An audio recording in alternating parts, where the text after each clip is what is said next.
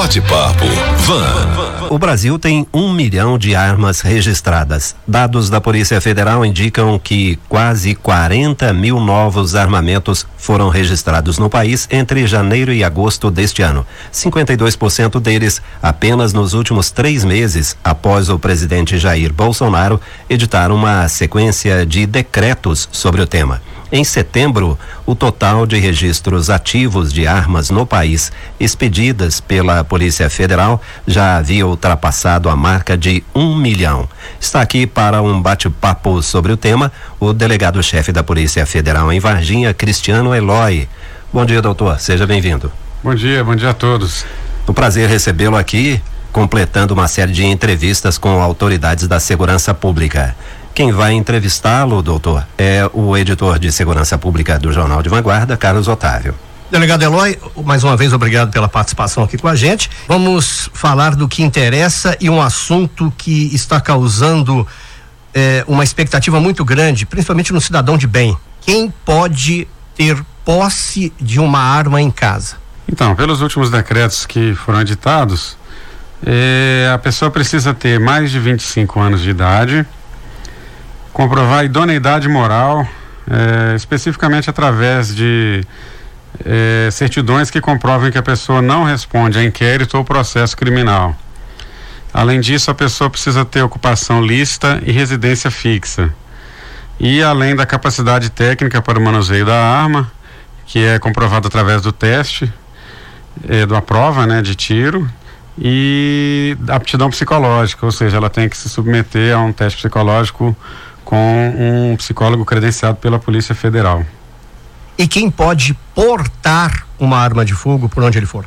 É, o porte já é uma coisa, uma situação bastante excepcional. Até o próprio decreto usa esse termo.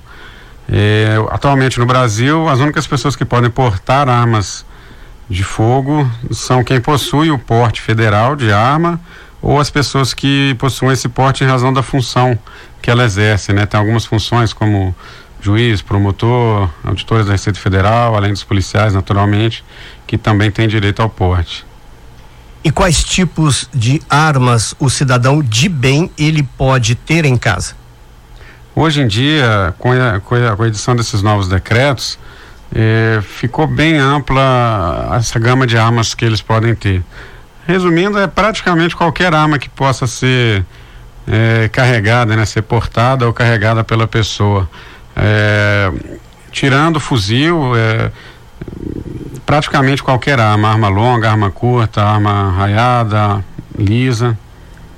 E o morador da zona rural, que tipo de armas ele pode ter e pode portar dentro de sua propriedade? Cai nesse mesmo parâmetro. As pessoas, é, qualquer cidadão hoje pode adquirir até um limite de quatro armas, sejam elas curtas ou longas. É, parece que existe ali duas de alma lisa e duas de alma raiada. Não, acho que esse, essa limitação parece que já, já não subsiste mais. Só para o ouvinte entender, a alma lisa seria espingarda e a alma raiada seria tipo assim, uma pistola, um revólver, quando a, a no caso o projétil ele sai em, em, circulando e isso aumenta a velocidade. Pois bem, e quem quiser comprar uma arma para se defender e também defender a sua família, como ele tem que proceder? Ele, bom, o ideal é que ele entre no site da Polícia Federal, que é pf.gov.br e, e, clicando lá nessa parte de armamento, tá bem fácil lá no site, ela tem todas as instruções. Mas basicamente levando em consideração aqui o, os requisitos que eu havia comentado, ela vai ter que eh, ir atrás dessas certidões negativas, né, de que não responde a inquérito ou processo criminal, e vai ter que ir atrás dos testes, né? Ou seja, o teste eh, psicológico e de capacidade técnica, além de apresentar a documentação pessoal e né, de residência fixa, de ocupação lícita. E além disso, existe algum treinamento especial para que o cidadão pretenda ir comprar uma arma de fogo? Ele teria que fazer? Então, treinamento especial não existe. Ele é o que a legislação exige é que ele passe na prova de é, comprovação técnica, ou seja, na prova de tiro. Só que, a, obviamente, a pessoa né, deve treinar antes de fazer essa prova. Então, a gente tem clube de tiro aqui na cidade, em várias cidades aí da região, que ele pode fazer esse treinamento. mas necessariamente não existe nenhuma eh, necessidade especial de treinamento específico para fazer a prova. Uma outra coisa importante que quem já tem uma arma de fogo deve saber: a munição tem prazo de validade. Tem, como, como tudo na vida, né? A munição ela tem um prazo. A CBC determina uma validade de 10 anos para as munições que ela produz. Só que isso está condicionado a uma série de fatores. Você tem que armazenar essas munições numa, é, de preferência longe de umidade, que é o mais importante, e obviamente num local seguro. Mas é, tudo tem validade. Não adianta você querer usar aquela munição que você que era do seu avô, por exemplo, que vai né, cair na ponta do seu pé. É, é arriscado ela não funcionar na hora que você precisar. E como adquirir mais? Quem tem uma arma registrada é só a pessoa aí com o CRAF, que é esse documento de registro, até uma casa de armas e adquirir. Hoje em dia o limite é bem grande do número de munições, antigamente era bem reduzido. É só a pessoa ir até a casa de armas e comprar o calibre correspondente à arma dele. Estamos conversando com o delegado Cristiano Eloy, chefe da delegacia da Polícia Federal aqui em Varginha. Nós queríamos saber agora um assunto até um tanto quanto que pode evitar que a pessoa tenha aborrecimento. Se o dono de uma arma de fogo ele tiver que fazer uso dessa arma para defender a si e a sua família, como ele tem que fazer em seguida? É, na verdade, é uma ocorrência policial como, entre aspas, como qualquer outra, né?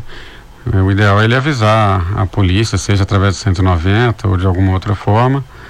E é, a cada situação, né, a polícia vai saber é, proceder, mas não tem nenhuma necessidade específica de ser realizado um ato especial ali. Tomando como exemplo, se um bandido entra na sua casa, você atira neste bandido. Aí, nesse caso, existe o excludente de licitude? Existe. É, naturalmente, isso vai ser avaliado pela, pela autoridade policial para aquele caso em tela, mas a gente. É, existe até no próprio decreto essa menção, porque eventualmente, mesmo que a pessoa venha responder um inquérito policial, é, ela não perde automaticamente a posse da arma dela em razão dessa excludente. Muita gente pensa que é fácil adquirir uma arma. Quanto fica mais ou menos, além da arma, as taxas e demais outras despesas para a pessoa só ter o direito de ter arma em casa? Aproximadamente. Pois é, a Polícia Federal cobra uma taxa que é bem, é, é bem baixa, que é, são R$ reais para você é, adquirir a, a, sua arma e depois o, consequente registro. Mas é, e as outras atividades são atividades prestadas, é, prestadas por é, pessoas privadas. Então elas naturalmente podem é, colocar o preço que elas quiserem no serviço delas. Então o psicólogo hoje a gente sabe que está em torno de acho que a partir de 250 reais. Já o teste de, de arma é, o preço varia bastante. Mas a gente pode afirmar, assim, com uma certa segurança, que dificilmente ela vai gastar menos do que mil reais no procedimento todo. Além da arma de fogo, claro. Isso. Delegado, para encerrar, eu gostaria que o senhor desse umas dicas muito importantes. Quais os cuidados que o dono deve ter ao comprar uma arma de fogo e armazená-la dentro de sua casa? É, a compra, naturalmente, vai da necessidade de cada um. É, a pessoa deve, na minha opinião, pesquisar um pouco antes sobre os calibres, sobre o tipo de arma. Se é interessante para ela ter uma pistola, ter um revólver ou ter uma arma longa, como uma 12. Mas é, isso é. Cada um busca a sua necessidade.